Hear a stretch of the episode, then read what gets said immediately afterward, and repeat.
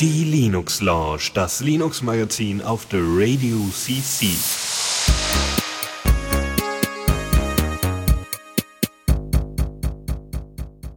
Einen wunderschönen guten Abend hier zur Linux Lounge auf der Radio CC. Es ist 19 Uhr, es ist Montag und ich bin nicht allein. hallo Lukas. Ja, hallo. Guten Abend. Das ist schön. Das ist 19.01 Uhr. Okay. Hm, komisch. Weiß ich nicht. Ich habe ich hab zwei Rechner gerade an tatsächlich. Und bei dem einen ist es gerade 19.01 Uhr, bei dem anderen äh, 18.59 Uhr. Ja, schön. Ist, wir haben ein gutes Mittelding gefunden. Jo. okay. Ganz ähm, wichtige Frage. ja. Äh, ist mein Regler offen? Ist dein Regler? Ja, dein Regler ist offen. Gut. Hoffe Ich ich. bin also auf dem Stream zu hören. Gut. Ja, Nicht- wieso war das letzte Mal nicht der Fall? Nee, nee, nee, ist schon ein paar Folgen her, aber wir hatten da mal das Problem. Und da fragt man dann einfach mal nach. Ja, Ist, ist Regler offen? Sicherheit. Ja. Jo.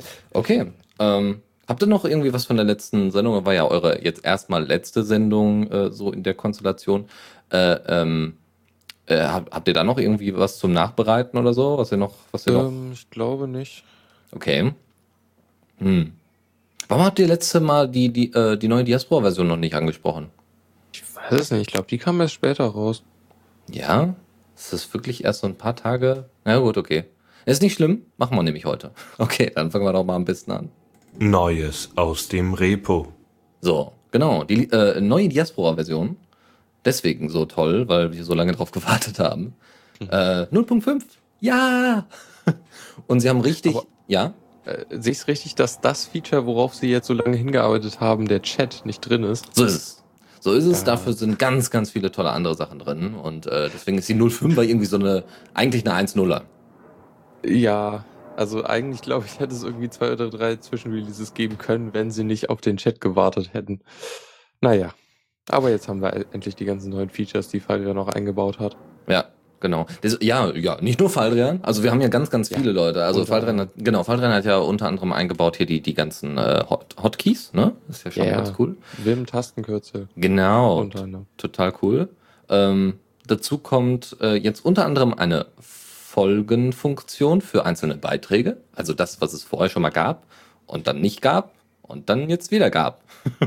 Diese Folgenfunktion war irgendwie besonders, äh, wie soll ich sagen, äh, besonders irgendwie aufwendig früher, also als sie es eingeführt haben. Dann gab es irgendwie interne Umstrukturierung innerhalb des Codes und dann haben sie die Folgenfunktion rausgeworfen und jetzt ist sie wieder da. Ich freue mich tatsächlich drüber. Es haben sich bisher schon einige Leute darüber geäußert, dass sie das nicht so toll finden, dass äh, diese Folgenfunktion direkt an das Liken oder an das Kommentieren gekoppelt ist. Ja, also dass wenn du kommentiert hast und wenn du geliked hast, dass automatisch dann der Beitrag gefolgt wird. Ich muss ganz ehrlich sagen, äh, so war es ja vorher auch.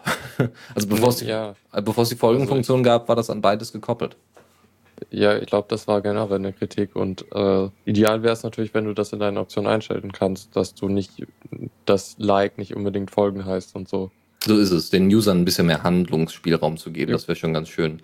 Äh, ist, glaube ich, aber, also ich, ich bin ja auch immer ein großer Freund von Einstellungen. Eigentlich müsste ich eher dafür KDE benutzen, aber naja. äh, äh, ich bin gro ein großer Freund von Einstellungen. Das Problem ist, als zum, zum, äh, beim Programmieren ist habe ich so das Gefühl, schwieriger zu implementieren.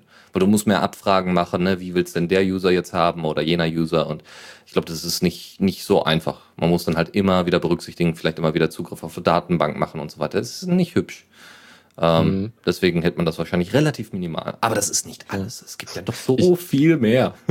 ja. Ich, ich höre gerade äh, die äh, äh, interaktive Systeme und da gibt es irgendwie die, die zwölf goldenen Regeln äh, für gute Benutzersysteme Systeme und eine davon ist äh, Abkürzungen für äh, Profi-Nutzer einrichten. heißt also, du ein, eine der Regeln, um gutes Design zu machen, heißt also, du solltest äh, solche Sachen einbauen. Abkürzungen für Profinutzer einrichten. Ja, Shortcuts. Ach so, ich glaube, ah, das ist okay. recht weit gefasst. So, also im Grunde sowas wie ja Steuerung T im Browser, um einen neuen Tab zu öffnen und so, was Ja. halt auch über die GUI so machbar ist, was halt für neue Nutzer deutlich ist, aber was du halt dann halt äh, abkürzen kann, wenn, wenn du dich besser damit um, äh, äh, auskennst. Mhm. Eine andere äh, ja, Designvorgabe wäre, und also wenn man solche Interfaces designt, äh, wäre unter anderem, dass man auch eben diese Experteneinstellungen hat. Also dass du eben wie bei Mumble zum Beispiel, dass du das unterteilst in so Voreinstellungen, simple Sachen, wenig Zeug, was irgendwie verwirren könnte. Und dann unten du dann auf, äh, auf ein kleines Häkchen, in Mumble ist das echt blöd gelöst, aber davon mal abgesehen, hast du unten ein kleines Häkchen, klickst auf Erweitert und kriegst dann die ganzen in Anführungszeichen Experteneinstellungen. Und das ist eigentlich ganz ja. cool. Ne? Ist erstmal ganz simpel halten und wenn man mehr will, dann auch mehr nutzen. Ja, äh, wir haben eine neue Profilseite. Wir haben auch die St äh, Stream-Seite, also die, die vom Timeline oder was auch immer, die ist auch schon mal ein bisschen bearbeitet worden, angepasst worden an das Profil. Das ist schon mal ganz schön. Die Profilseite die ist so breit. Ich habe da nicht so, ein, so breit. Ich habe da nicht so ein großes Problem mit. Ich finde es ganz schön. Ich habe ja auch hier ein Full HD Display und das sieht so ein Diaspora echt hübsch aus. Es ist cool. Ja, also eine Sache, die halt glaube ich auch schon kritisiert wurde, ist halt, dass der Lesefluss damit gestört ist. Mhm. Also es ist, du liest irgendetwas schneller, wenn es halt nicht so auf nicht so breit ausgebreitet ist, sondern äh, es gibt da irgendeine Pixelzahl oder so, mit, die das eigentlich nicht überschreiten sollte. Ja. Hm. Also so, von daher ist es, also auch im, im Stream ist es ein bisschen zu viel, so, da, da, damit komme ich noch einigermaßen klar oder so. Aber auf, dem, auf den Profilen ist es ja total breit gezogen. Ja, genau, das finde ich auch nicht so toll. Das passt halt nicht so ganz. Also, äh, dass es ein bisschen breiter ist, habe ich kein Problem mit. Aber es passt halt irgendwie nicht. Es gibt auch nämlich noch andere Seiten, wo das dann einmal in die komplette, äh, wieder in die komplette Breite geht. Und entweder bleibt man jetzt dabei, dass man irgendwie so eine prozentuale äh, äh Breite festlegt oder wirklich äh, Pixelbreite festlegt, äh, die nicht darüber hinausgeht, so dass man sich an so eine gewisse Struktur einfach gewöhnen kann. Rat mal, da gibt's auch eine goldene Regel zu. Konsistenz. Ah, hm. Ich, also, ich habe ja so einen ganzen, ganzen RSS-Feed, so eine komplette RSS-Feed-Kategorie für Design, Webdesign vor allem. Ja. Und äh, ich meine, da war selten Text bei. das ist meistens irgendwelches Dribble-Zeug und so weiter. Bisher ist das alles so, wo, wo man sehen kann, okay, daran sollte man sich im besten Fall erhalten. Ja, Konsistenz ist ein sehr schönes Wort, ja, das stimmt. Ja. So. Ich sehe äh, in der äh, Inbox, also im Mail-Nachrichtendings, kann man keine äh, Wellen mehr erzeugen in der äh, Liste. Das ist sehr cool. Da, da habe ich mich auch großartig äh, drüber gefreut. Fand ich total klasse. Ja. Geht jetzt halt leider nicht mehr. Oh. so. Okay, weiter geht's. Äh, wir haben noch das automatische Nachladen und nach, also Nachladen beim Scrollen durch die Meldungen was ziemlich cool ist, weil sie sich damit quasi eine komplette Seite sparen. Ich weiß nicht, kann man die noch irgendwie anders abrufen? Ja, alle Anzeigen, genau da. Also wenn ihr auf, die, auf euer Meldungs-Icon klickt, dann wird erstmal ganz kurz nachgeladen, welche Meldungen gerade vorhanden sind. Und wenn ihr weiter nach unten scrollt, werden immer weitere Meldungen nachgeladen. Das heißt, es ist nicht mehr begrenzt auf fünf oder sechs oder was auch immer, sondern es kann sehr, sehr weit gescrollt werden. Oder man geht halt alle auf, äh, auf alle Anzeigen und hat dann wirklich nochmal schön alles sortiert. Ja, das war ja in der vorigen Version dann mal der Fall, dass man das Feature mit den Sortierungen und so weiter eingebaut hat. Auch sehr cool. Äh, was haben wir noch? Wir haben, äh, genau, Updates, Updates, Updates, ja. Die ganzen Dependencies sind geupdatet, ganz großartig. Wir haben eine bessere Federation, also alles so ein bisschen under the hood. Und äh, wir haben äh, äh Following in Mobile, also du kannst jetzt auch endlich Kontakten folgen über die mobile Seite. Und wir haben auch Follower Tag, äh, Follow Tags in Mobile. Du kannst also da jetzt auch nicht nur Sachen, nee, folgen kannst du glaube ich bisher Sachen nicht, aber du kannst zumindest Tags dir angucken einzeln, welche Inhalte die haben. Das ist schon mal ganz sinnvoll. Äh, dann gibt es noch Hovercards, was ich übrigens hier falsch geschrieben habe, aber ist egal. Hovercards äh, ähm, bezüglich Mansions, also hier so, so Erwähnungen, dass du dann darüber fährst und dann angezeigt wird, dann kannst du den, der Person direkt folgen und so. Es werden die EXIF-Daten gelöscht und es gibt noch eine weitere Funktion, dass äh, die Bilder geproxied werden. Das heißt, äh, bei Geraspora ist es zum Beispiel so, äh, ihr könnt mal auf eines der Bilder, ich glaube bei Nerdpol ist es auch so, müsste man mal Tuxi fragen, kann uns ja gleich im Chat sagen, ähm, da ist es so, dass die Bilder quasi äh, geproxied werden. Das heißt, der eigentliche, also der, der, sag doch mal schnell, derjenige, der diese Webs, äh, der, der das Bild eingebunden hat oder wo das Bild als Quelle vorhanden ist, ja, sieht normalerweise, welche IP-Adressen auf dieses Bild zugreifen und das gerade anfragen. In dem Fall ist es aber jetzt einfach nur allgemein der Pod. Das heißt, es könnte in Anführungszeichen alle User auf dem Pod sein und somit kann man das eben nicht speziell zurückverfolgen an eine bestimmte IP-Adresse, was total ja. cool ist. Richtig klasse. Gerade bei NSFW-Tags. Kurz ein was von Tuxi. Äh, erstmal ist das nicht, nicht Teil des Releases, sondern eine Extra-Lösung. Okay. Und äh, sie ist auf Nerdpool auch aktiv. Okay, steht aber drin in der Changelog-Liste. Also, dass das möglich ist. Dass es zwar eine Extra-Lösung Ah, ist, okay, aber dass ja, es möglich ist. Okay, ich habe es falsch verstanden. Es ist halt schon im Release, aber muss man manuell einrichten. Okay, ja, genau. Ähm, Ist halt auch sinnvoll, weil, naja, sonst äh, kann das zu eventuell sehr viel Datenlast auf dem Server führen. Also, dass der die ganzen Bilder speichern muss. ja, aber auch Konfiguration und so weiter, Webserver-Kram wahrscheinlich muss da dann auch noch Ja. eingerichtet werden. Und da sind solche Schnittstellen ganz wichtig. Genau. Äh, Mhm. Wenn du Mails bekommst, die, äh, die irgendwie private Nachrichten oder zum Beispiel begrenzte Beiträge früher zitiert haben, das ist jetzt nicht der Fall. Nicht mehr der Fall. Das heißt, Sachen, die wirklich Privatsphäre problematisch sind, wenn die per Mail bei dir als Meldung ankommen, so von wegen, oh, hat dich erwähnt in dem und dem Beitrag oder äh, hat dir eine Nachricht geschickt, dann steht da halt auch nicht mehr die Nachricht als Inhalt. Das finde ich persönlich ganz gut so. Okay. Ja. Also einfach so Privatsphäre, falls ihr einen Web.de-Account habt, aber Diaspora nutzt, damit sich das nicht widerspricht in der Form. Äh, also eine Überwachungs-Mail-Server. äh, und ein besseres Markdown. Es gibt noch ganz, ganz viele andere Sachen, so Kleinigkeiten. Ich habe jetzt mal so die coolsten Sachen rausgesucht. Äh, besseres Markdown ist natürlich auch schön. Also eine neue Markdown-Implementation, die ein bisschen anders funktioniert, wo auch schon Leute festgestellt haben, dass einige Sachen nicht mehr so funktionieren wie früher, dass man irgendwie mit HTML-Code ein bisschen rumspielen konnte auf eine sehr begrenzte, äh, sehr begrenzte Weise. Aber äh, es, es scheint wohl jetzt besser irgendwie zu rendern. Also ich, ich merke das nur so unterschwellig, dass ich merke, dass die Beiträge teilweise besser aussehen und dass es weniger irgendwie zu Komplikationen führt, wenn ich da Markdown anwende. Das ist ganz cool. So. Ja. Ja, sehr, sehr erfreulich. Ich freue mich da total. Und experimental-mäßig ist da halt das Feature des Chats drin. Das kann man aktivieren, kann man rumspielen. Aber ist halt alles noch nicht fähig. Und da warte ich dann mal drauf, dass das irgendwann mal kommt. Obwohl mich das persönlich nicht so tangiert. Ist nicht so wichtig. Die sollten an anderen Sachen arbeiten. Ja. Mal gucken. Okay, weiter geht's. Äh, wir haben eine neue Version von Temux. Nutzt du Temux, Lukas? Äh, mir ist es bekannt, ich habe es eine Weile mal versucht zu benutzen, aber irgendwie ist es für das, wo ich, wo ich halt so ein, so ein äh, Terminal-Multiplexer brauche, also irgendwas, was in einem Terminal halt virtuelle Terminals aufmacht und dann irgendwie mehrere und so und dann, also das Feature, was ich am meisten nutze, ist halt dieses Abkoppeln, dass, dass so eine Terminal-Session im Hintergrund weiterlaufen kann, ohne dass ich am über SSH eingeloggt sein muss zum Beispiel da benutze ich einfach Screen, weil das, das hat kurze Befehle so, um sowas zu starten. Da mache ich immer Screen minus S. Äh, und dann habe ich mein, was weiß ich, Update äh, virtuelles Terminal auf dem Server zum Beispiel. Mhm. Und äh, ja, da, also Tmux ist auf jeden Fall mächtiger und so, hat auch ein paar coole Features, aber ich brauche die nicht und Screen ist da irgendwie das klassische Tool, was schon immer überall installiert ist. Von Genau. daher. Genau, also hast du es eigentlich schon quasi komplett beschrieben. Sie haben jetzt ein paar Kleinigkeiten, also Kleinigkeiten nicht. Wahrscheinlich für die Temux-Nutzer ist das schon ein großes Zeug, was da reingekommen ist. Aber es ist vor allem interessant, dass es jetzt eine 2.0er-Version ist. Das ist ja auch, glaube ich, Temux, bin ich mir gar nicht sicher, wie lange es das schon gibt, aber es kommt mir auch schon vor wie so ein äh, äh, Software-Dinosaurier.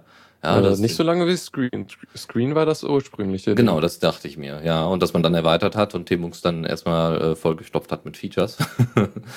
ähm, also, was haben sie so? Äh, sie haben, man kann jetzt unter anderem, wenn ihr Befehle ausführt wie New Session oder New Window oder Split Window oder Respawn Pane, diese, also nicht, nicht der Schmerz, sondern äh, so, äh, ähm, könnt ihr da mehrere Argumente jetzt übergeben, was sicherlich einiges an Zeit spart, dass ihr das nicht alles einzeln ins Terminal hacken müsst.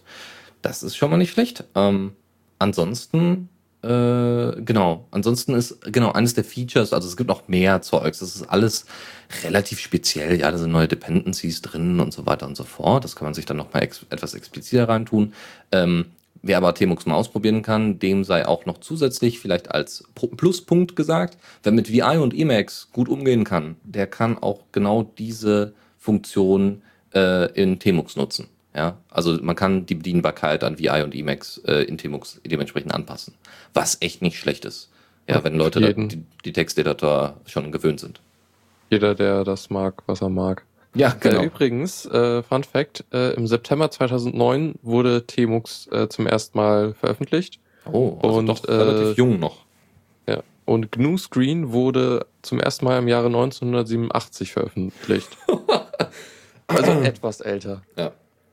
2009 bis 2015, das sind in Internetjahren pff, 20. Ja. Ja, nicht, nicht ganz falsch, glaube ich. Ja, Okay. Wo, wobei halt da, das Ding kannst du dir ja vorstellen, dass es halt doch echt eine zentrale Sache ist, weil du ja irgendwie damals oder früher halt nicht so die, die grafischen Oberflächen hattest, um mehrere Terminals zu öffnen und von daher brauchtest du irgendwie ein Term mehrere, mehrere Screens in einem Terminal. So. Klar. Aber jetzt gibt's ja grafische Terminals, das ist alles gar kein Problem. Aber klar, wenn du einen Server hast, ist halt doof. Da willst du doch nicht mehrere grafische Terminals oder mehrere SSH-Verbindungen aufmachen. Das macht ja auch keinen Sinn. So, äh, äh, wir gehen mal so ein bisschen ins Musikalische, aber das ist auch das letzte Thema erstmal aus der Rubrik. Äh, Radium 3 habe ich vorher noch nie gesehen, fand aber dir das Design oder das Interface so interessant und äh, ist mir, wie gesagt, noch nicht untergekommen. Ich habe schon einige abgefahrene äh, Apps mir reingetan. Also Natron zum Beispiel ist so ein Ding, äh, werde ich niemals benutzen, wahrscheinlich. Äh, ist aber auch irgendwie für Video-Editing und so weiter zuständig. Äh, auch ganz interessant. Also wird irgendwie als Open-Source-Alternative zu After Effects benutzt. Keine Ahnung. aber das fand ich schon ziemlich abgefahren. Radium 3 ist so ein bisschen das, Ad- ja, so ein bisschen das Misch, so, so, so so ein Zwischending aus FL Studios und GarageBand. Ähm, du also von der Funktionalität her, ja, du hast da Sachen, also kannst du zum Beispiel äh, VST-Plugins benutzen, äh, kannst damit Musik halt machen, äh, mixen, dementsprechend mit mit den ganzen Plugins äh, verwenden, kannst MIDI benutzen, äh, äh, hat eine Jack-Schnittstelle, äh, da ist Effektautomatisierung und Verkettung drin, ja, also dass du einzelne Effekte aneinander binden kannst und dementsprechend auch zeitlich miteinander verknüpfen kannst. Ist ziemlich cool. Ähm, also, und das Interessante an dem Interface ist, dass halt nicht so wie bei Audacity oder GarageBand oder bei allen anderen Audioteilen, äh, Audio-Editors, ähm, diese, ja, so Timelines von links nach rechts laufen, sondern die Timelines laufen, glaube ich, von oben nach unten. Das heißt, wenn du die Musik abspielst, dann geht halt so ein, der, der, der, der, ja, Tracker quasi, äh, äh, wo, wo du gerade, an welchem Punkt du gerade bist, geht halt von oben nach unten und so sehen halt auch die Wellenformen aus. Und damit passt halt eigentlich, also das ist zumindest das Ziel dieser Aufteilung, passt halt einfach mehr Audioinformation auf den Bildschirm. Ja, weil wenn du äh, Linien übereinander hast oder diese einzelnen Lines übereinander hast mit den einzelnen Inhalten von Gitarre, Schlagzeug XY, ja, oder irgendwelchen Synths, Pop-Zeugs drin hast, wenn du da mehrere Sachen übereinander legst, äh, dann hast du dann, weiß ich nicht, dann hast du vielleicht, je nachdem wie groß der Bildschirm ist, drei Spuren, fünf Spuren, die du siehst, aber da siehst du halt dann sieben, acht, zehn. Ja, und das ist schon keine schlechte Idee und soll wohl sehr einfach zu bedienen sein, aber ich fand es erstmal so ein bisschen überwältigend. Ähm, so, es ist Radium 3. Ja, also ich kenne ja schon viele Programme, die sehr viele Release-Candidates haben, aber 22 Release-Candidates, Respekt. also in jedem Release-Candidate kam irgendwie nochmal ein Major-Feature dabei, das war echt cool.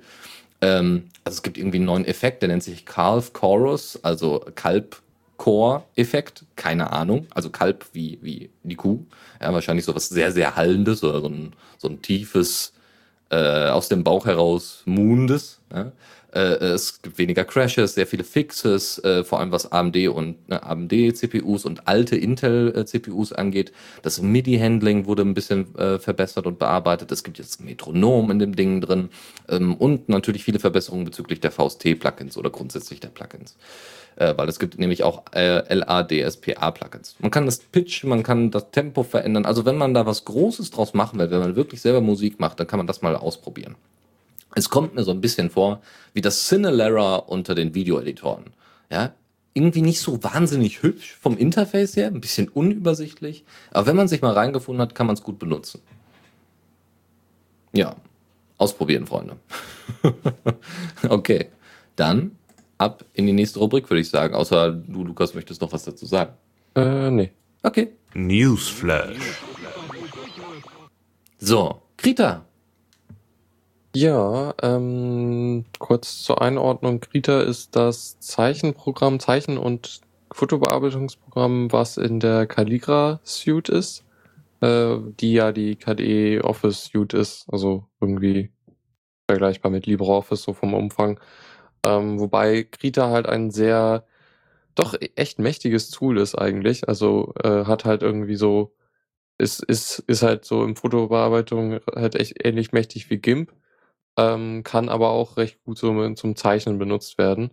Ähm, also im Grunde so würde es bei mir, ist es bei mir quasi eine Kombination von MyPaint, was so ein Tool ist, um mit einem Grafiktablett zu zeichnen, äh, und GIMP ist. Also man kann halt in einem Programm die ganzen Sachen machen. Ähm, ja, genau. Ich habe es mal ein bisschen probiert, hatte dann, glaube ich, aber Performance-Probleme ein wenig. Ja. Lag, glaube ich, auch an meinem Rechner. Naja. Ähm, genau, was, worum es hier jetzt geht, ist, dass Krita, also die Entwickler haben, haben einen äh, oder starten einen Kickstarter. Oder vor acht Tagen haben sie einen Kickstarter gestartet. Und äh, das machen sie wohl öfters.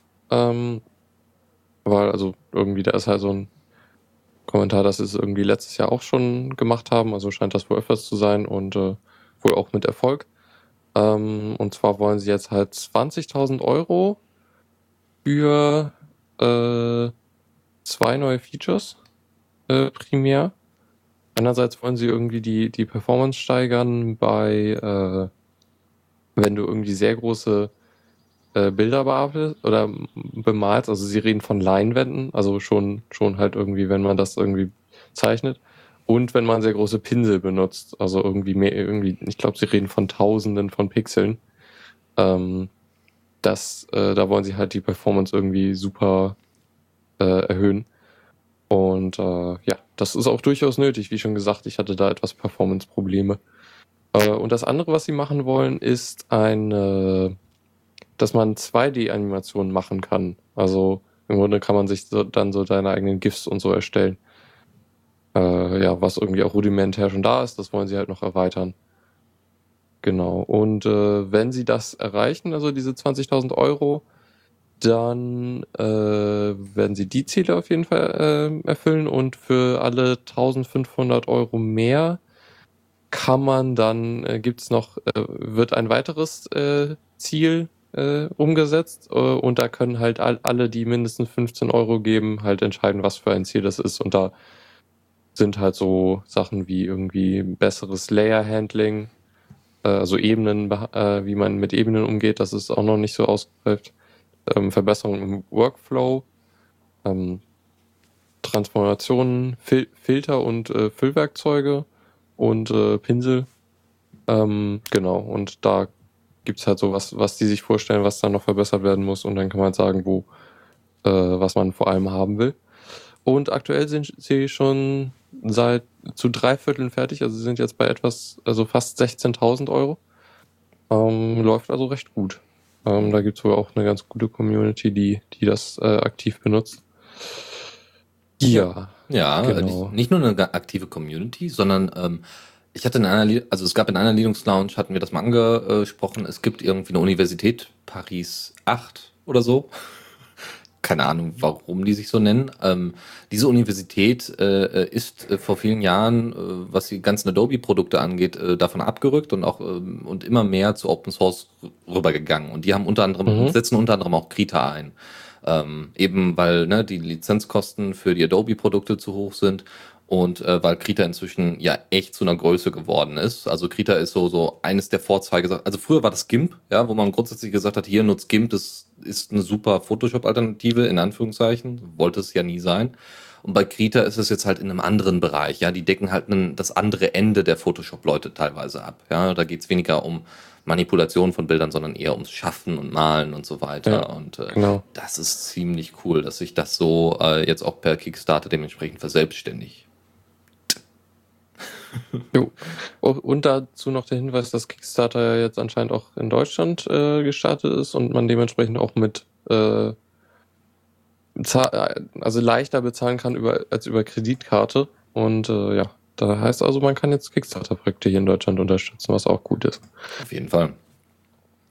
Ansonsten gibt es ja noch einen deutschen oder europäischen Anbieter, der heißt Startnext. Da laufen derzeit sehr viele Sachen. Äh, ja. Ähm, nee, das Problem ist halt, wenn du ein Projekt unterstützen willst, was auf Kickstarter ist und das ging halt früher dann einfach nicht. Genau.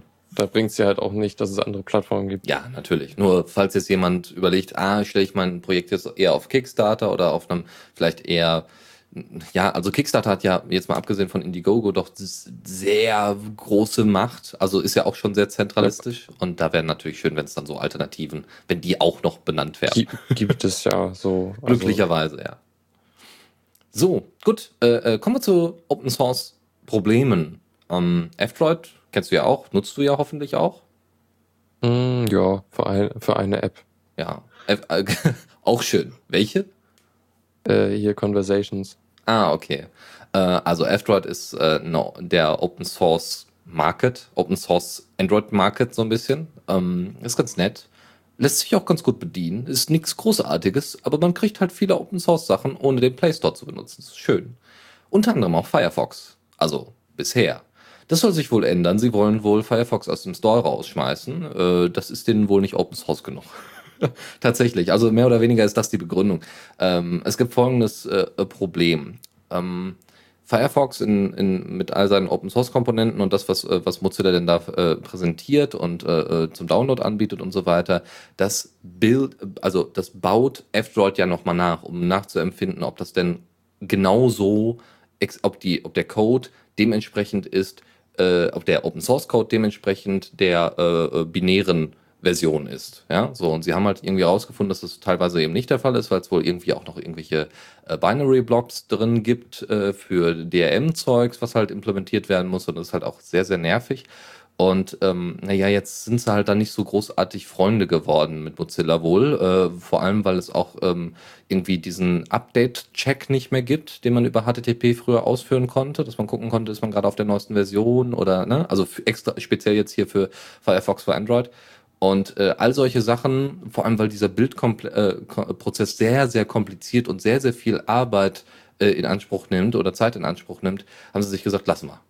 Wir lassen es komplett, wir werden irgendwie eine Alternative anbieten, das wird dann Fennec sein, das wird dann also wahrscheinlich, ne, nicht, sie werden es halt dann nicht Firefox nennen, sondern eben halt Fennec. Fennec ist ja äh, auch der ursprüngliche Name für Firefox Android, äh, vor Android gewesen, aber das ist dann halt so die Open Source Version, das wird halt veröffentlicht und dann ist das so. Und da fehlen dann halt die Binary Blobs oder soweit ich weiß, äh, oder da ist dann der Bildprozess einfacher. Äh, so weit haben sie sich dann dementsprechend entschieden, dass sie Firefox nach und nach, also die aktuellen Versionen noch drin lassen, aber irgendwann das dann mal rausnehmen und keine Updates dafür mehr fahren. Und das ist gerade bei dem Browser echt problematisch.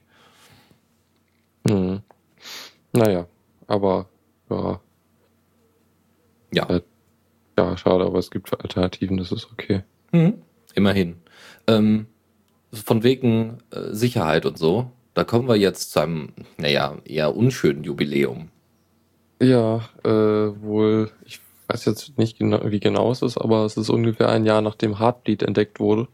Also die Sicherheitslücke in äh, OpenSSL, die dazu führte, dass man halt ja so also beliebige, also so gewisse Speicherinhalte von Servern auslesen konnte und dadurch halt an äh, Schlüssel, Cookies und alles mögliche andere kommen konnte. Ähm, genau, und äh, da haben hat jetzt, das ist ein Artikel auf ProLinux, die haben mal äh, ein bisschen zu Resümee gefasst, so was in dem Projekt jetzt passiert ist und so. Und ähm, genau, es gab halt danach, kurz danach hat die Linux Foundation eine, äh, wie heißt das Ding, äh, ähm, die Core in Infrastructure in in Initiative äh, gegründet, ähm, die halt irgendwie, da ist halt recht viel Geld hinter und die unterstützen halt so Projekte, die halt so allgemein wichtig sind, also irgendwie in der äh, Industrie oder irgendwo im Internet halt ähm, fast überall benutzt werden, sowas halt wie OpenSSL halt für Verschlüsselung, dass die Projekte besser finanziert werden. Äh, Weil es ja vorher bei OpenSSL echt schlimm war, so mit, ja, da waren nur so ein, ein Haufen Entwickler, die das halt äh, nebenbei gemacht haben. Und dafür, dass das Projekt halt echt sicherheitsrelevant ist, hat das halt echt äh, nicht gereicht. Ähm, genau. Ja, ja, genau. Mit dem Geld konnten jetzt zwei Entwickler fest eingestellt werden, die jetzt äh, äh, Vollzeit daran arbeiten. Ähm, und sie haben sich halt auf äh, Code Refactoring äh, sehr konzentriert in der Zeit oder machen das gerade auch, weil der Code, also die, die, das allgemeine Feedback von äh, Code Audits war halt so, ja, der Code ist äh, kryptografisch okay, so, ist eigentlich ziemlich gut, aber total schlecht lesbar und sehr äh, schlecht zum, äh, zum Überprüfen und so. Ähm, von daher sind sie da jetzt dabei, das halt zu verbessern und konzentrieren sich darauf auf äh, den TLS-Zustandsautomaten, ähm, weil das irgendwie was sehr kompliziertes ist und da auch schon einmal eine Lücke aufgetaucht ist und zwar die, äh, die Freak, Freak Attack war das, glaube ich, was wir auch schon mal besprochen hatten. Hm. Also es hört genau. sich, hört sich irgendwie so ein, diese ganzen, ich finde es immer sehr schön, dass immer, wenn irgendwie in der Open Source Szene oder in einem Sicherheitsbereich irgendwie dann was Großes auftaucht, dass dem gleichen Namen gegeben wird. Das erinnert doch sehr irgendwie so an die Das ist ein neuer Trend. Ja, ich finde es gut. Ich, also so kann man sich das gut merken. Heartbeat ist natürlich nochmal besonders schön, weil es da auch so schöne Icons zu gab, so schöne Bilder, ja. Symbolbilder dazu. Das ist echt cool. Äh, hat so ein bisschen was von Superhelden oder Superbösewichte benennen. Das hilft halt dabei, die Sachen irgendwie da mehr Bewusstsein zu schaffen für so Sicherheitsprobleme. So ist es, so ist es. Ja, man hat so ein gewisses genau. Bild im Kopf und außerdem, wenn bestimmte Begriffe verwendet werden, kann man dann auch vielleicht nicht Techies so ein bisschen was beibringen. Ähm, auch wenn sie da, also selbst der hart, gerade der Heartbleed-Bug wurde tatsächlich auch in Bereiche äh, vorge, in Bereichen vorgestellt, die so vorher, also nicht Techie-Bereiche, nicht Nerd-Bereiche. Ja. Ja, da gab es ja auch das wunderbare XACD, was das ganz anschaulich erklärt hat, was da äh, Das war wirklich großartig, ja. ja. ja. Genau, äh, und eine Sache fand ich noch, das ist auch ein bisschen traurig, und zwar die, äh, kurz nachdem das kam, gab es ja ganz viele Spenden an das OpenSSL-Projekt. Und das ist auch mit der Zeit zurückgegangen. Die sind jetzt bei ihrem vorigen Spenden von irgendwie erwarten, sie erwarten halt so 2000 Dollar im Jahr an Spenden und können halt diese Entwickler auch nur weiter einstellen, weil sie halt die Unterstützung von der äh, Core Infrastructure Initiative haben. Ja. Ja, wundert mich aber tatsächlich nicht. Ne? Also ist so erste Aufmerksamkeitswelle und dann bewirft man die Leute erstmal mit Geld und dann sagt man, jetzt mach das mal fertig, damit das in Zukunft nicht nochmal passiert. Und äh, ach ja, jetzt auch nach einem Jahr, da wird es schon sicher sein. Ne? Also das ist so vielleicht der Erinnerung, ja. den man da so führt. Naja, aber es ist schön. Also es ist schön, dass, dass dran gearbeitet wird und dass äh, ein Auge drauf geworfen wird. Und ähm, naja, zum Glück gibt es genügend große Player, die abhängig davon sind. Nebenbei, auch wenn wir das jetzt nicht als News haben, ist äh, mir hin in meinem RSS-Feed-Reader äh, entgegengerutscht. Ähm, mal so, was die, An was die Anteilnahme an, von Unternehmen an Open Source Projekten zum Beispiel äh, äh diesbezüglich bedeutet. Ähm, Facebook hat 2013 gerade mal sechs Zeilen Code oder sechs, nee, sechs Commits, na, sechs Zeilen Code wäre doch ein bisschen wenig, äh, sechs Commits an den Linux-Kernel reingehauen. Und dann war es irgendwie dann zwar über 2014 hinweg waren es 233. Das heißt, die großen Player, auch wenn wir immer gerne böse drauf schimpfen und so weiter, äh, eben auch bezüglich dieser Core Infrastructure Initiative, da könnte man natürlich, äh, da darf man auch gerne mal leise applaudieren, aber nicht zu laut, sonst fühlen sie sich zu sicher. okay, gut, dann äh, geht's jetzt in die Welt des Spiels. Zockerecke. Und gleich fangen wir mit einer wunderbaren Nachricht an. Ähm, eine Nachricht, die, auf die wir alle gewartet haben. Die CryEngine wird endlich für Linux. Dem, also ist jetzt endlich ausgelegt auf Linux. Aber nicht alles. Nicht alles. Nur der Game Launcher bisher. also die CryEngine 3.7 hat in der neuen Euler, also hier, der, ach, wie heißt das denn? Äh, hier, naja, also extra, beziehungsweise für die Endnutzer, deswegen irgendwie Erklärung für die Endnutzer, ja, ähm, oder, oder Vertrags, ähm, wie heißt das denn? End-User License Agreement? Ja, genau so. Danke. Genau so ist es. ich habe geraten. ja, perfekt. Ähm, in der 3.7er Version ist jetzt halt auch Linux dementsprechend erwähnt. Und natürlich nicht nur erwähnt, sondern es gibt endlich eine OpenGL-Implementation. Das heißt, das Portieren funktioniert jetzt dort, äh, ist überhaupt erst möglich. Und äh, der Game Launcher ist jetzt äh, dementsprechend äh, über, äh, übersetzt worden oder äh, über, übertragen worden für Linux oder angepasst für Linux oder vor allem OpenGL. Und äh, aber der Sandbox-Editor ist noch nicht angepasst. Ne? Das muss derzeit mit Windows noch gemacht werden. Das heißt, du hast dann irgendwie so einen, einen Nerd in der Firma, der dann gerade noch irgendwie die Portation, also die, die Portierung da macht und dann so den Game Launcher noch so anpasst und den ganzen Rest muss halt weiterhin auf Windows machen. Erstmal, ja. Aber es ist zumindest vorgesehen, dass das in Zukunft auch ersetzt wird, beziehungsweise dass da auch die Möglichkeit passiert, dass du das unter Linux nutzen kannst. Da bin ich ja mal gespannt, ja. Aber grundsätzlich, äh, was ganz schön ist, sie haben unten irgendwie so mittendrin noch erwähnt, ja, äh, da sie ja regelmäßig äh, Geld an uns senden, ja, du musst ja so eine Subscription-Fee da, also hier so, so eine Abgabe zahlen, damit du das äh, eine längere Zeit nutzen darfst und so und dann für deine Spiele nutzen kannst und so. Und äh, dann wird halt gesagt, ja, ähm, der Linux-Support kostet jetzt aber nicht noch mehr. Fand ich ganz lieb. Ja, das ist äh, schön, dass es doch, dass nochmal darauf hingewiesen wird. Ja, äh, klar, du hast halt schon dafür bezahlt und so. Ja, klar, das halt wäre ja auch Banane. Also so von wegen, ja, ich möchte gerne das Komplettpaket des, äh, der CryEngine haben. Oh ja, wir haben ein neues Feature drin. Ja, das kostet jetzt mehr. Nee, das funktioniert ja in der Form auch nicht unbedingt. Nur, ja, also sehr erfreulich. CryEngine, yay! Das heißt, wir warten uns alle auf Crisis, dass das alles ordentlich und hübsch portiert wird und, ah, und noch so andere große, große äh, Sachen. Ein, ein Spiel, auch wieder, was jetzt wieder nicht in den Show Notes landet, ist aber nicht schlimm, so im Nebensatz kann man das erwähnen. Spec Ops The Line, eines der bisher, ja, doch beeindruckendsten Spiele, meiner Meinung nach, die so den letzten Jahre, weil es eben halt äh, storytechnisch ganz anders mit Shootern umgeht, also mit, mit dass man Leute erschießt äh, und das ein bisschen kritischer beleuchtet, sehr, sehr cool. Ähm, Spec Ops The Line habe ich auf der Xbox, der hat seit vor kurzem erst gekauft, aber es soll wohl bald für Linux rauskommen, das haben sie angekündigt da freue ich mich auch drauf, weil das ist ein großer Titel und dass der dann auch auf Linux rauskommt äh, und vor allem besonderer und guter Titel, ja, ist jetzt nicht so das große Steckenpferd, aber ist ein schönes Aushangsschild für Shooter allgemein, was Shooter so alles sein können, außer so, das dazu. Gut, äh, kommen wir zur, äh, zum Steam Survey. Ja, und zwar gab's, wurde mal ausgewertet von Steam, äh, wer wie viele Leute welche Plattform benutzen, und zwar anhand ihres äh, Hardware-Surveys, was halt eine freiwillige Umfrage ist. Äh, und von daher, ja, das ist jetzt so hochgerechnet, also die exakten Zahlen haben sie theoretisch, weil sie halt wissen, also die, die sammeln auf jeden Fall die Statistiken, äh, naja klar, weil, weil der Client halt sich anmelden muss und so. Ähm, und von daher, ja, die Zahlen, die sie jetzt veröffentlicht haben, sind nicht so super genau. Ähm, jedenfalls ist Linux aktuell bei 0,94 Prozent, äh, was wohl irgendwie der, das, der niedrigste gemessene Wert ist. Was ich ein bisschen komisch finde, weil. Ja, seitdem es Steam Linux, äh, Steam for Linux gibt, seitdem. Ja.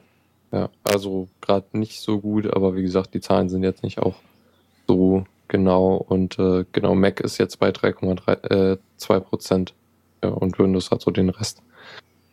Ich finde es ja ganz witzig. Ja, ich habe ja die letzten paar Wochen oder im letzten Monat echt wenig auf Steam irgendwie Spiele gespielt, muss ich ja zugeben, sondern tatsächlich mehr auf der Xbox rumgezockelt, äh, weil ich die jetzt endlich wieder im Zimmer habe und so. und das dann mal eben einfacher ist, einfach die Xbox anzumachen. Aber äh, als ich, als ich diese News gelesen habe, habe ich nur gedacht, oh, ich glaube, ich sollte mal wieder zocken. so von wegen, oh, jetzt bin ich mitunter schuld, dass das unter 1% gefallen ist. Verdammt. Ja, äh, viel wichtiger ist ja, dass du die, die, die, das Survey ausfüllst, wenn du gefragt wirst. Ja, ja, klar. Ja, sicher. Das mache ich ja immer. Naja. Ja, das ist genauso also, wie bei, bei Mumble immer die Abfrage, wollen Sie Daten senden? Oder bei Mozilla ja auch. Ja? Und ich so, ja, komm, mhm. macht, macht, ihr braucht das, wenn ihr das, habt das lieber, bevor irgendjemand da Angst bekommt. Ja. Naja. Gut. Also nicht, nicht gut. Ist nicht so schön, aber hoffentlich verändert sich da was. Ich bin echt gespannt. Ende des Jahres die Steamboxes. Das wird, das wird entweder ein absoluter Reinfall oder es wird richtig cool. Mal schauen. Naja, Valve ist da ziemlich, äh, hat sich ziemlich stark investiert, glaube ich. Oh ja, oh ja. Also da haben sie echt, äh, aber gut, sie haben ja schon, sie haben ja schon Features eingebracht, da kommen wir jetzt auch gleich zu, da haben ja schon Features eingebracht, die sie auch wieder zurückgenommen haben. Und äh, ich hoffe mal, dass das bei der Linux-Implementation, weil sie auch so viel investiert haben bisher, dass das bis, äh, dass sie da nicht auf dumme Gedanken kommen und das wieder irgendwie nee. zurücknehmen. Das kann ich mir also, vorstellen. Dafür war das nicht nur viel zu viel Aufwand, sondern vor allem, ja. es ist ja relativ stabil, auch wenn es jetzt wenig Leute sind, die Linux benutzen. Aber grundsätzlich freuen sich ja Indie-Game-Entwickler und so weiter, dass sie das auch für Linux anbieten können. Und das ist es ist ein Pluspunkt. Ja, klar. Also viele äh, bieten ja, also in Indie-Spiele gibt's ja eh, sind in der Regel dann auch äh, für alle Plattformen verfügbar. Einfach weil die halt ihr, ihren möglichen Absatzmarkt maximieren wollen. Genau. Ja. ja. Gut, äh, da kommen wir nämlich jetzt zu, welches Feature sie nämlich schon zurückgenommen haben aus ihrem Store. Und zwar, ähm, es geht um das Pro äh, Project Ascension, wahrscheinlich wird es ausgesprochen, Ascension. Project Ascension, da haben sich ein paar Reddit-User zusammengetan, nachdem Steam gesagt hat, ja, äh, wir werden jetzt die Möglichkeit einbetten, dass äh, Mods, also Modifikationen von Spielen, äh, die wir bei uns im Workshop anbieten, also ne, dem Bereich, wo diese Mods da angeboten werden, ähm, dass die, dass die Mod-Entwickler dementsprechend da auch Geld für nehmen können. Ja, so, und das ist halt das war so, so negative Publicity. und die Leute haben das auch irgendwie nicht nachgefragt und so weiter und fanden das total daneben, äh, dass Steam das tatsächlich wieder rausgenommen hat oder Valve wieder rausgenommen hat. Ähm, trotzdem war das der Auslöser, dass Leute auf Reddit dann gesagt haben, okay, wir bauen jetzt dieses Project Ascension, wir bauen halt in Anführungszeichen so eine Art Rapper drumherum. Wir bauen, ähm, das heißt, du kannst auf, äh, dieses Ding ist so eine Art Mini-Version, äh, Mini, Mini äh, Steam Store hier, so, so, so Steam for Linux Client, ja, so, so ähnlich. Es soll Origin-Spiele als auch alle anderen Spiele sollen halt in diesem, in diesem äh, Spiele-Organizer drin sein und du kannst halt einfach Mods benutzen. Ja, also der, der, das ist im Endeffekt so ein bisschen wie eine Mediathek, nur halt für Spiele, also für Games ähm, und äh, mit, mit Mod-Archiv, beziehungsweise dementsprechend mit äh, Mod-Implementation, dass du eben Mods da auswählen kannst und die auch ganz ohne DRM und ohne den ganzen anderen Kram benutzen kannst. Wo jetzt Mods ja, glaube ich, keine DRM haben. Also ich hoffe zumindest nicht, dass wir so weit schon fortgeschritten sind. Ähm, außerdem gab es da irgendwie dann schon Leute, die dann schon äh, ausprobiert haben, wie das ungefähr aussehen könnte und dass eben nicht nur Steam-Spiele äh, damit akzeptiert werden, sondern eben auch alle anderen Spiele, äh, die man so mal gekauft hat, vom Humble Bundle, die jetzt nicht per Steam Key reingekommen sind oder auch von Origin und dass man damit dann einfach die Mods schön aktivieren kann und einfach äh, es alles einfach bedienbar macht. Ist keine schlechte Idee, kann auch heute noch benutzt werden, aber da Steam ja quasi das Feature zurückgenommen hat, ähm, das Ganze, der, der, der, Entwickler hat das irgendwie in C geschrieben oder will das in C schreiben.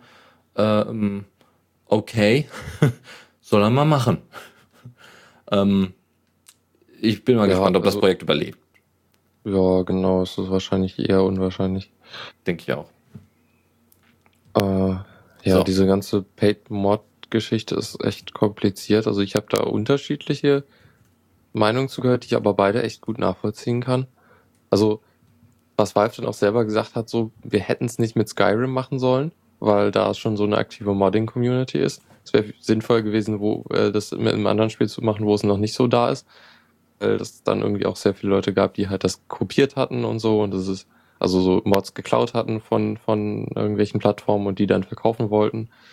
Oder irgendwelche schwachsinnigen Mods dann für viel Geld reingestellt haben und es gab dann auch eine komplexe Sache mit einem Entwickler, der halt seinen Mod zum Verkauf ge ge gebracht hat und dann aber halt Sachen benutzt hatte, die in der Zusammenarbeit mit einem anderen Entwickler äh, gemacht wurden. Hm. Und da ist halt auch total unklar, wie da die rechtliche Lage ist und so. Also es wäre, ich, also auf, ich will auch ganz klar sagen, es natürlich Leute, die irgendwie sowas machen und ähm, würden könnten. Also wenn, wenn, also äh, ganz ruhig. Leute, Leute äh, verdienen es halt für sowas bezahlt zu werden, wenn es halt okay ist. Ähm, weil stecken da halt viel Arbeit rein und so und äh, es ist halt so wie, wie mit jeder anderen Sache. Aber so ein es war halt so ein krasser Umschlag, so von, ja, wir machen es eigentlich in der Freizeit und so und plötzlich äh, kann man dafür Geld nehmen. Mhm ja, es ist kompliziert. Ähm, ich hätte mir eigentlich gewünscht, dass sie das dann irgendwie nochmal weitermachen mit einem anderen Spiel oder so, aber ja, da ist halt echt viel Druck drauf gekommen und das ist halt auch, ja, einerseits verständlich, dass sie das dann zurückgezogen haben, andererseits auch doof, weil, weil, weil halt dann klar ist, dass irgendwie man braucht irgendwie nur, einen, nur einen schreienden Mob, der dann irgendwie drauf losgeht, um solche Sachen dann niederzureißen. Das stimmt. Naja, so, ja. so weit mein Gedanken. Und, ach ja, genau, was auch im Chat noch stand, äh, ein großes Problem war die, äh, die Verteilung des Geldes, äh, weil irgendwie nur 25 Prozent für den, für den Entwickler blieben äh, ich weiß nicht, 15 oder 20 Prozent an Valve und halt der Rest an äh, Bethesda, also der Entwickler von Skyrim. ja, geil. Ja, super. Das, Ja, es war echt seltsam. Ja, ist ja echt daneben. Nee, also da, da muss man sich mal ein bisschen was anderes ausdenken. Ansonsten wäre natürlich schön, wenn man zum Beispiel, also wenn alle Mods erstmal frei zur Verfügung stehen, aber dass man vielleicht irgendwie so Deluxe-Versionen oder sowas, also so ein bisschen wie halt im, im Play Store oder sowas, das mal. Ja, oder, oder Pay What You Want. Sowas das wäre cool. Das wäre richtig cool, weil dann würde es zumindest einen Anreiz geben, aber man ist nicht verpflichtet dazu. Das ist ja. Das ist, glaube ich, äh, die beste. Passiert auch. Es gibt zum Beispiel einen Entwickler, der jetzt irgendwie Vollzeit an äh, City Skylines Mod äh, arbeitet und sich das über ein äh, Patreon finanzieren lässt. Cool, sehr, sehr cool. Ich glaube, ich muss dieses Spiel mal spielen. Hast du das mal gespielt, City Skylines? Ich habe Zugriff drauf, äh, hab's aber noch nicht äh, groß gespielt. Ich habe mir ein paar Let's Plays angesehen und aber auch echt mal Lust drauf. Ja, ich brauche noch, also äh, was heißt ich brauche, aber ich, ich suche ja immer nach Spielen, die man gut nebenbei äh, neben einem Podcast äh, spielen kann und City Skylines. Ja. Ich habe früher mal SimCity gespielt, 2000 glaube ich, war das großartig. Ja. Hat richtig Spaß gemacht. Aber das ist auf jeden Fall so ein Spiel, was man gut äh, zum Podcast spielen kann, das stimmt. Sehr gut, dann gucke ich mir das vielleicht mal an, dann packe ich das mal auf meine Wishlist. Aber nicht jetzt. Jetzt kommen wir erst noch zu einem anderen Spiel, was vielleicht auch ganz interessant ist, was aber mit Podcasting erstmal nichts zu tun hat, nämlich Dex. Dex ist ein äh, Sidescroller äh, der sehr, sehr ansehnlich ist. Ja, also ich sage das, ich betone das immer sehr, weil ich finde es schön, wenn Spiele schön aussehen. es gibt da auch, naja, oft Negativbeispiele und das ist echt schade, weil dann vielleicht die Spielefunktion, also das Gameplay super ist, aber die Optik dann doch drunter leidet. Und es muss noch nicht mal irgendwie oh, Endgrafik haben, ja, sondern einfach nur was gemaltes, ja. Das, das hat auch schon Stil, wenn es gut, gut gemalt ist. Also, ähm, Dex ist ein Spiel, was äh, von der Story her äh, wohl in der Zukunft spielt, ja, irgendwie 2000 noch was, äh, in, einer, in einer Stadt. Ähm, und es ist so nach, einer, nach diesem ganzen Cyberpunk äh, oder nach dem ganzen Cyberpunk-Phänomen äh, äh, aufgebaut worden, was nicht schlecht ist. Also musst dann irgendwie Sachen hacken und solche Geschichten und äh, hast dann halt Gegner, die auf dich zukommen. Was aber mich beeindruckt hat, obwohl mich das eigentlich nicht beeindrucken sollte, war tatsächlich, dass das Ding voll synchronisiert ist. Jetzt nicht auf Deutsch, soweit ich weiß. Ich habe nur den Trailer gesehen. Ich habe nur den englischen Trailer gesehen. Könnte es sein, dass es auch auf Deutsch synchronisiert ist, aber es ist eher, eher so ein Indie-Spiel. Aber einfach die Synchronisation war sehr gut. Also die englische. Und äh, äh, das hat dem Spiel wirklich so ein, also auch innerhalb dieses Trailers eine ziemlich coole Atmosphäre gegeben. Ja, dass man eben halt nicht wie bei World of Warcraft oder manchem anderen RPG, lesen Sie bitte folgenden Text und akzeptieren Sie mit Ja. Oh, welche Quest muss ich denn jetzt machen? Ah, ich habe den Text nicht gelesen. Warum liest mir das denn keiner vor? Oder warum erzählt mir denn nicht eine schöne Geschichte? Deswegen war ich ja damals so heiß auf uh, The Old Republic, weil das alles voll synchronisiert war. Aber da könnte das zum Beispiel auch sehr spaßig sein. Und dieses Setting da, das ist hübsch, ja? Science Fiction ist persönlich sowieso mein Ding. Ähm, kann man sich sicherlich mal anschauen. Ist jetzt, wie gesagt, verfügbar im Early Access und wird bald dann hoffentlich auch bei Steam äh, endgültig zur Verfügung stehen. Jo. Damit sind wir durch und kommen zur letzten und äh, fast schon schönsten Rubrik. Tipps und Tricks. So, fangen wir erstmal an. Nutzt du sowas wie Evernote oder hier so Google Note oder wie es heißt? Mm, jein. also ich habe so ein Ding auf dem Handy und ich glaube, ich habe es mal so eingerichtet, dass es synchronisiert. Aber eigentlich benutze ich es nur auf dem Handy.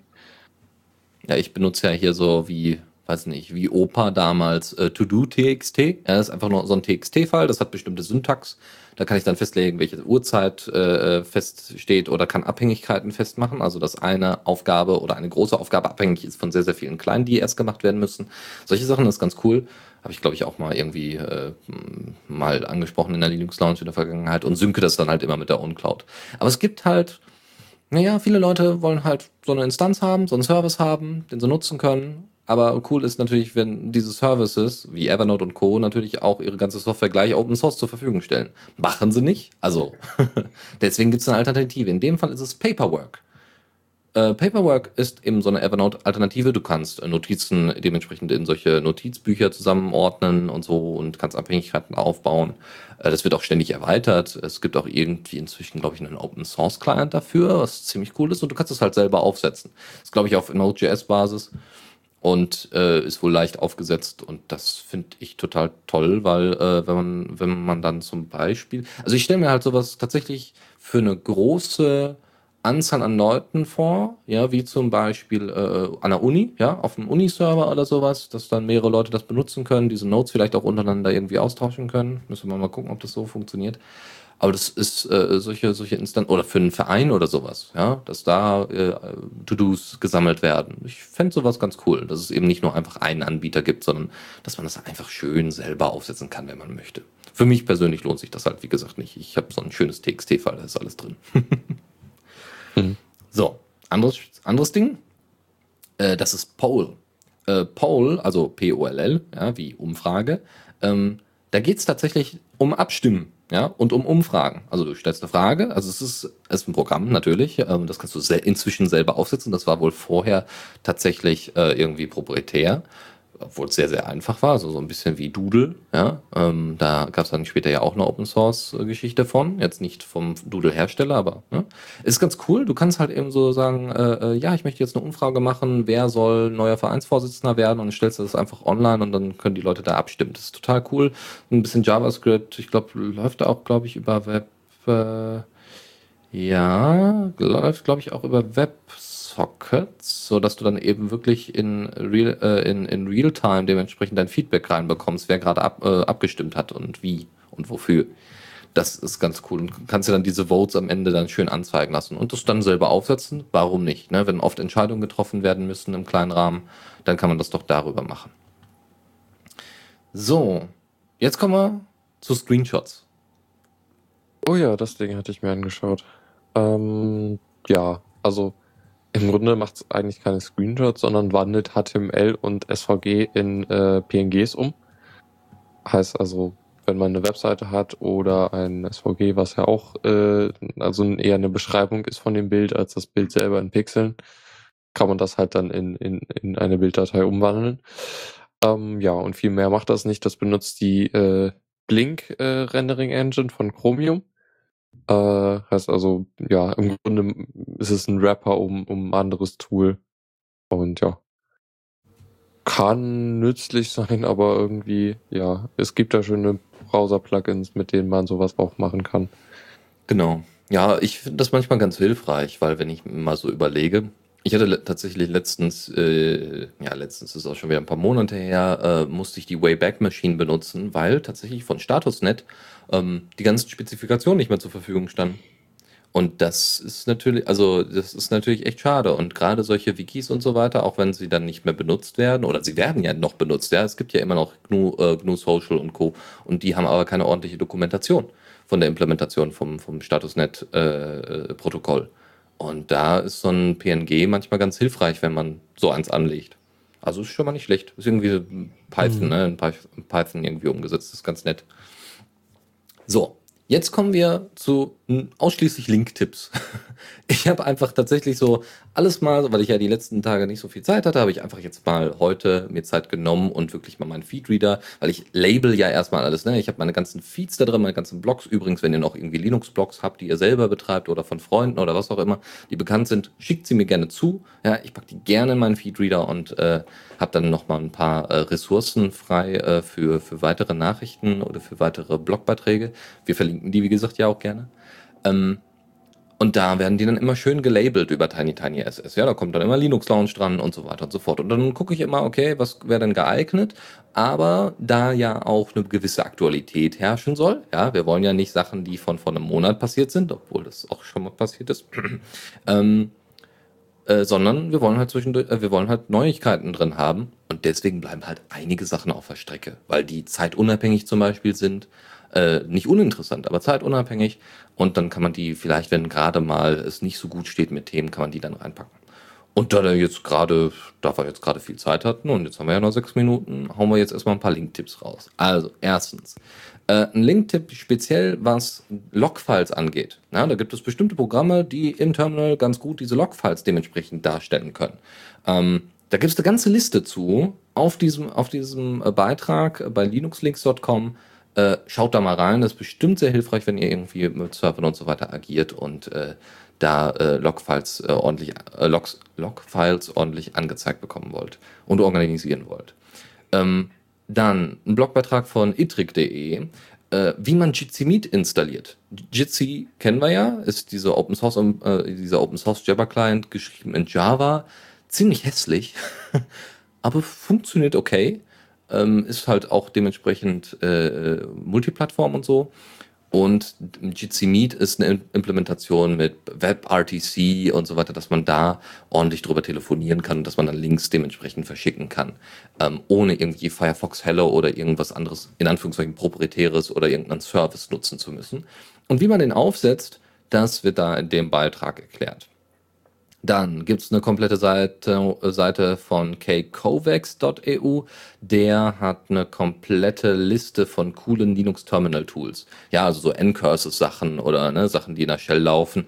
Das äh, sieht auch an manchen Stellen echt hübsch aus. Äh, kann man mal gebrauchen oder nicht. ähm, dann noch ein Linktipp, auch nochmal Linux-Links, die haben nochmal eine komplette Liste von den 100 wichtigsten oder elementarsten Essential Apps, von den wichtigsten, elementarsten äh, äh, äh, kostenlosen Apps.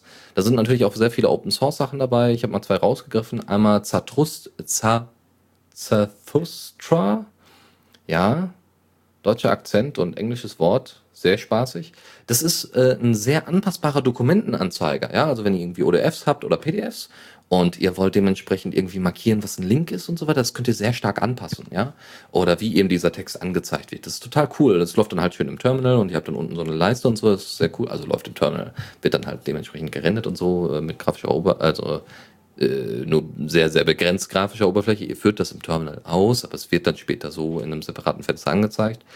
Und ihr könnt da halt sehr viele Anpassung, äh, Anpassungen dran vornehmen, was sicherlich von Vorteil ist, wenn ihr viel mit Dokumenten zu tun habt. Wie gesagt, im Studium ist es sicherlich sehr hilfreich, äh, dass ihr gucken könnt, dass es zum Beispiel eure eigenen Dokumente, eure eigenen Hausarbeiten gut äh, absolvieren. Also, äh, dass ihr die gut äh, verarbeitet habt. Äh, ja, und äh, Cherry Tree zum Beispiel ist ein anderes Programm. Das ist so eine Organisations-App. Ich benutze ja SIM. Ähm, das heißt, äh, SIM äh, legt äh, eine SIM-Datei an und dann mehrere Ordner und dort kann ich dann Texte verfassen, die dann als TXT-Files gespeichert werden und habe dann in SIM ähm, also das ist, die, das ist die Dateistruktur. Und in SIM habe ich diese Dateistruktur quasi abgebildet. So ein bisschen wie eigentlich Gedit mit Seitenleiste und dieser Dateiabbildung. Nur halt nochmal oben irgendwie, äh, äh, dass ich Syntax und so weiter eingeben kann, ne? fett gedruckt und so weiter. Und SIM reagiert auf diese Syntax, obwohl das ganz normale TXT-Files sind. Ist total cool, nutze ich sehr, sehr gerne, nutze ich fürs Studium sehr aktiv. Und Cherry Tree ist sowas ähnliches. Äh, das packt das Ganze aber entweder in eine SQLite-Datei oder in eine XML-Datei. Also da geht es weniger um Syncing unbedingt. Und als allerletztes noch ein Link-Tipp äh, von Natonom. Äh, der ja bei uns zwischendurch mal auf dem Mumble-Server äh, gerne rumhängt oder auch selber einen hat und so weiter und sich mit der ganzen Technik da gut auskennt und so. Äh, vor allem eben auch bezüglich Mumble. Und der hat einen Blogbeitrag darüber gemacht, wie man Text-to-Speech von Plumble, dem Android-Client für Mumble, dementsprechend anpasst. Dass zum Beispiel immer nur der Link also der Hauptlink, zum Beispiel youtube.com oder sowas, vorgelesen wird und nicht mehr der, der komplette Link, so slash 0002 und solche Geschichten, äh, dass das relativ verkürzt dargestellt wird, so dass man aber immer noch mitbekommt, welcher Link denn da gerade gesendet worden ist.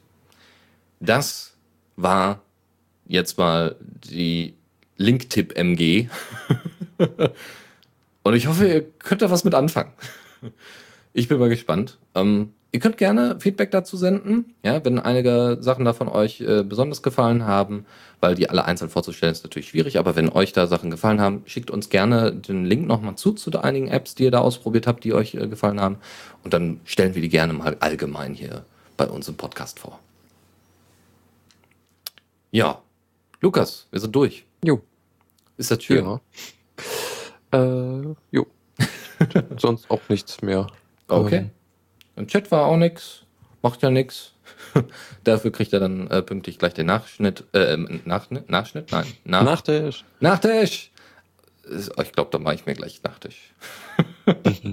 okay, Lukas, danke, dass du da warst. Jo, gerne. Und äh, wir hören uns dann in zwei Wochen wieder und nicht mehr jeden Montag. Ich glaube, wir müssten den Abspann-Jingle dafür anpassen.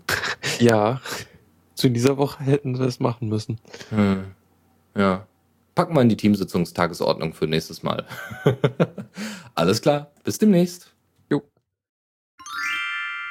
Vielen Dank fürs Zuhören. Die Shownotes findet ihr auf theradio.cc zusammen mit dem Mitschnitt und dem RSS-Feed der Sendung. Solltet ihr Ideen oder Themen für uns haben, dann schreibt uns einfach an kommentar at theradio.cc.